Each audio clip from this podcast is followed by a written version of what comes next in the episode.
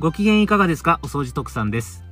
この放送は、お掃除のプロであり、ビジネスオーナーでもあるお掃除特産の目線で世の中を見て、これはみんなに伝えたいと思ったことを収録配信しています。お掃除特産のみんなに伝えたいラジオ、ここからスタートです。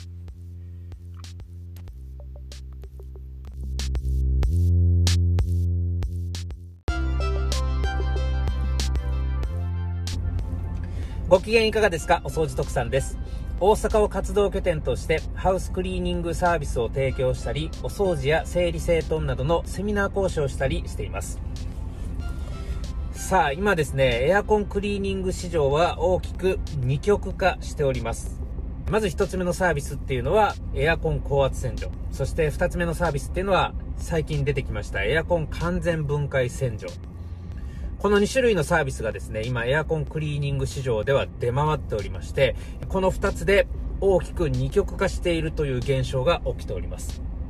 なので消費者から言わせるとですね、このエアコン高圧洗浄とエアコン完全分解洗浄、どっちを頼んだらいいねんっていうところがよくわかんないみたいなね、えー、そういう方非常に多いんじゃないかなと思います。そもそも高圧洗浄と完全分解洗浄って何がどう違うねんとかね、そこら辺がもうさっぱりわかんないみたいな。もう市場がそういう感じで混乱してきてるんじゃないかなというふうに徳さんは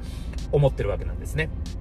なので、えー、前回までにお掃除特産は、この高圧洗浄と完全分解洗浄に関連する解説動画を2本上げてきました。詳しくは概要欄の方にそのリンク貼っておりますので、よかったらそちらからチェックしてみてください。さあ、それを踏まえてですね、今回お話をしていきたい内容っていうのは、エアコン高圧洗浄とエアコン完全分解洗浄、果たしてどちらのサービスを選ぶ方がいいのか、これ一番気になるところなんじゃないかなっていうふうに思います。で、お掃除特産は結論から言いますと、エアコン高圧洗浄の方を強く推奨してるんですね。エアコン高圧洗浄を押しております。その辺についてもこの解説動画の方でも語ってますんでね、よかったらそれもチェックしてみてください。さあ、そもそもお掃除特産はなぜ完全分解洗浄ではなくて、従来の高圧洗浄の方を強く押すのか。今回はここら辺について詳しく解説をしていこうと思っております。ということで、今回の動画のタイトル。お掃除特産は、なぜエアコン完全分解洗浄ではなく、エアコン高圧洗浄を強く押すのか。今回はこういう動画で話を進めていこうと思っております。この収録は YouTube お掃除特産チャンネル音声配信お掃除特産のみんなに伝えたいラジオ、えー、この2箇所で配信をしております。最後までご覧いただき、よかったら応援フォロー、チャンネル登録よろしくお願いいたします。では始めていきましょう。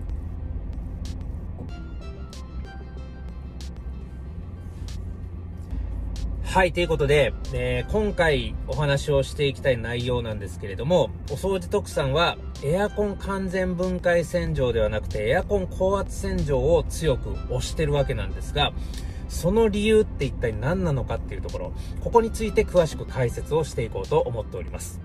そもそもエアコン高圧洗浄とエアコン完全分解洗浄って何が違うねんっていうところ、えー、ここら辺に関しては概要欄にリンクを貼っている解説動画をまずはチェックしてみてください。結構プロではなくてね、一般のユーザーさん目線で見ても、この高圧洗浄と完全分解洗浄の違い、イメージできるような内容になってると徳さんは思っておりますので、この違いがそもそもよくわかんないんだっていう方がいらっしゃったら、まずはこの解説動画をチェックしてみてほしいと思っております。さあ、それを踏まえた上でですね、お掃除特産は、エアコン完全分解洗浄ではなくて、エアコン高圧洗浄の方を強く押してるんだっていうところ。これは先の動画の方でも、もうすでに歌っております。なぜなのかっていうところ、今回お話ししたいのは、ここら辺を詳しく解説したいと思うんですね。え高圧洗浄を強く押す理由。その理由はですね、お掃除特産の中では大きく2つの理由があります。まず一つ目の理由っていうのは、そもそもハウスクリーニングサービスの本質、ここに関連してくるところなんですね。ハウスクリーニングサービスの本質に関わるところです。そして二つ目の理由っていうのは、えー、作業クオリティの比較。ここら辺に関連するところですね。この2つの理由からですね、徳さんはエアコン高圧洗浄の方を強く推奨するんですね。ということで、まずは一つ目の理由ですね。ハウスクリーニングの本質っていうところに関わる理由なんですけれども、ここら辺をですね、まずは理解していただきたいと思います。そもそもですね、ハウスクリーニングを利用するにあたって、最も重要なこと、最も念頭に入れておかなければいけないことっていうのが一つだけあるんですよね。はい。それが何なのかって言いますと、実はここなんです。たとえ、どんなプロのお掃除屋さんに綺麗にしてもらったとしても、いずれ必ず汚れるということなんですよ。はい。人が生活している以上は、たとえ徹底的にそこがピッカピカに綺麗になったとしても、そのうち必ず汚れるんですよっていうこと。これがね、実はハウスクリーニングサービスの本質的なところでもあるわけなんですよね。なので、このハウスクリーニングサービスを利用するにあたって、一番有効的な利用の仕方っていうのは何なのかっていうと、実はですね、年間予算を決めて、自分の中で年間予算を決めて、その予算の範囲内で定期的に利用するということが一番有効的な利用の仕方なんですよ。ハウスクリーン業者さんとの一番上手な付き合い方になってくるわけなんです。人が生活している以上は必ず汚れる。えー、一旦綺麗にしてから汚れる。そしてまた綺麗にしてから汚れる。このサイクルは永遠に続いていくわけなんですよね。なので、ここがハウスクリーニングの本質に当たるところなんですけれども、これを踏まえた上でいかに定期的にお付き合いをしていくかっていうことを考えて、ハウスクリーニングサービスに対して予算を投じていかなければいけない。っていうことなんですよ。はい。ここが一番目の理由なんですね。で、エアコンクリーニングの場合ですね、どういう周期で汚れていくのかっていうところをお伝えしておきます、お伝えしていきますと、これよく本当に質問を受けるんですよ。エアコンクリーニングを頼んだお客様から本当にたくさんある質問なんですけども、どれぐらいの周期でエアコンクリーニングって頼めばいいですかっていう、この質問。こういう質問をいただいたら徳さんは必ずこういうふうに答えてます。事実だけを伝えるとここなんですね。たとえ、日本一技術力のあるプロのエアコンクリーニング業者さんに徹底的にエアコンクリーニングをしてもらったとしても、その後、全くエアコンのお手入れを仮にしなかったとしたら、プロのお掃除屋さんが徹底的に綺麗にした後、その後一切エアコンのお手入れをしなかったとしたら、再び汚れるまでどれぐらいの期間で汚れてくるのかっていうところ。これ結論から言いますと、1年後にはですね、目視できるレベルでカビの胞子は再び発生し始めます。わかりますかね？もう一度言いますと、プロのお掃除屋さんに徹底的にエアコンの内部をきれいにしてもらった後、その後一切のお手入れをしなかったとしたら、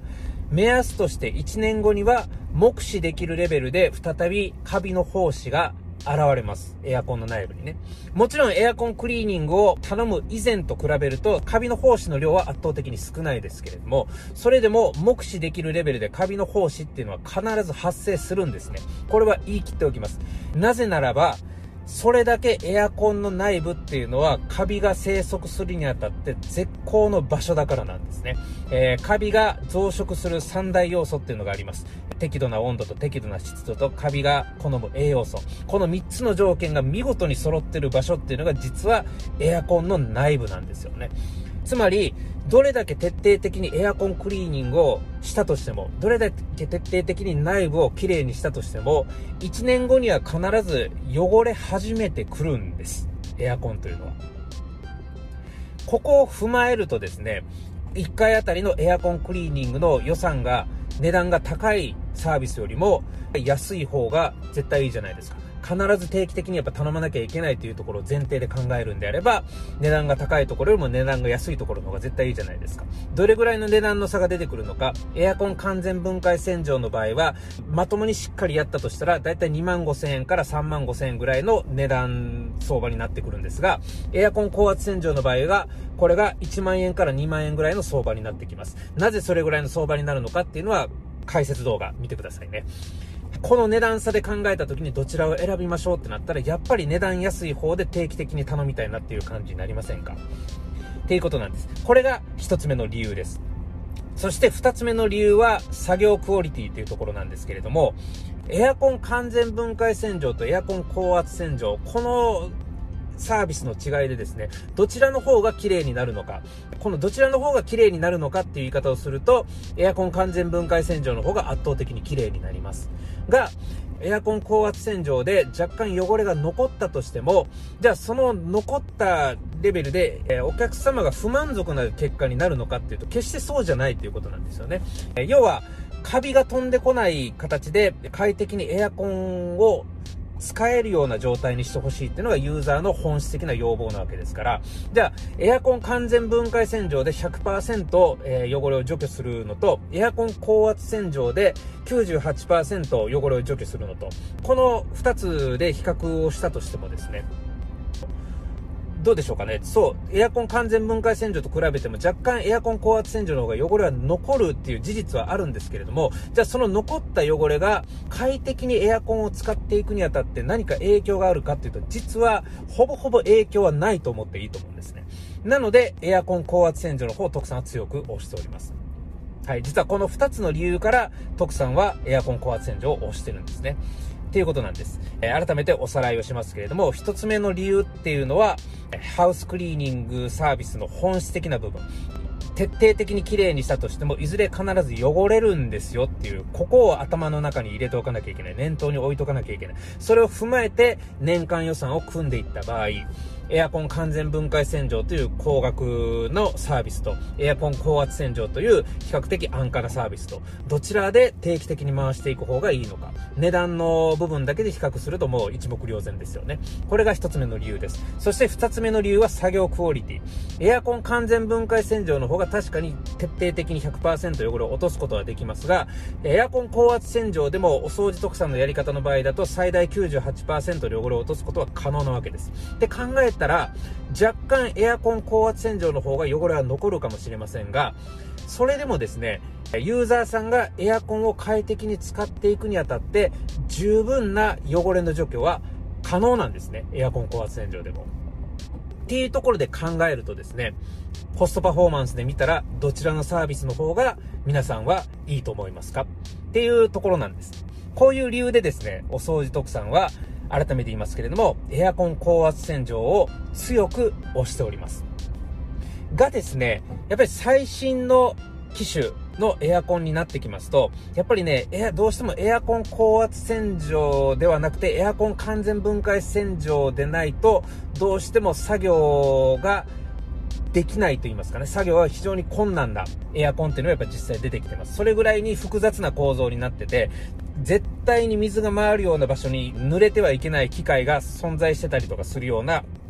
エアコンっていうのもね、やっぱり出てきてるんですよね。そういうのを踏まえると、エアコン高圧洗浄を基本的にお掃除特産は押すんですけれども、えー、ユーザーさんが持ってるエアコンによっては、このエアコンに関してはどうしてもやっぱエアコン完全分解洗浄をさせていただかないと難しいですという言い方をする場合も実際出てきております。そこら辺についてもですね、えー、過去の解説動画の方でも触れておりますんでね、えー、それも参考までに見ていただきたいと思います。まあそういうことはありますけれども、お掃除族さんは基本的にエアコン高圧洗浄を強く押しながら、皆さんのこの快適な夏の空気をですね、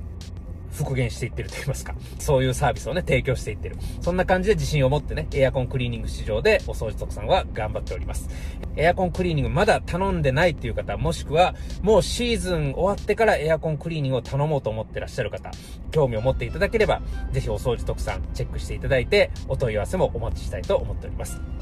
はい。ということで、今回の動画最後までご覧いただきましてありがとうございました。えー、よかったらですね、応援フォロー、チャンネル登録よろしくお願いいたします。ということで、今回の動画はこれで終わります。お相手はお掃除特産でした。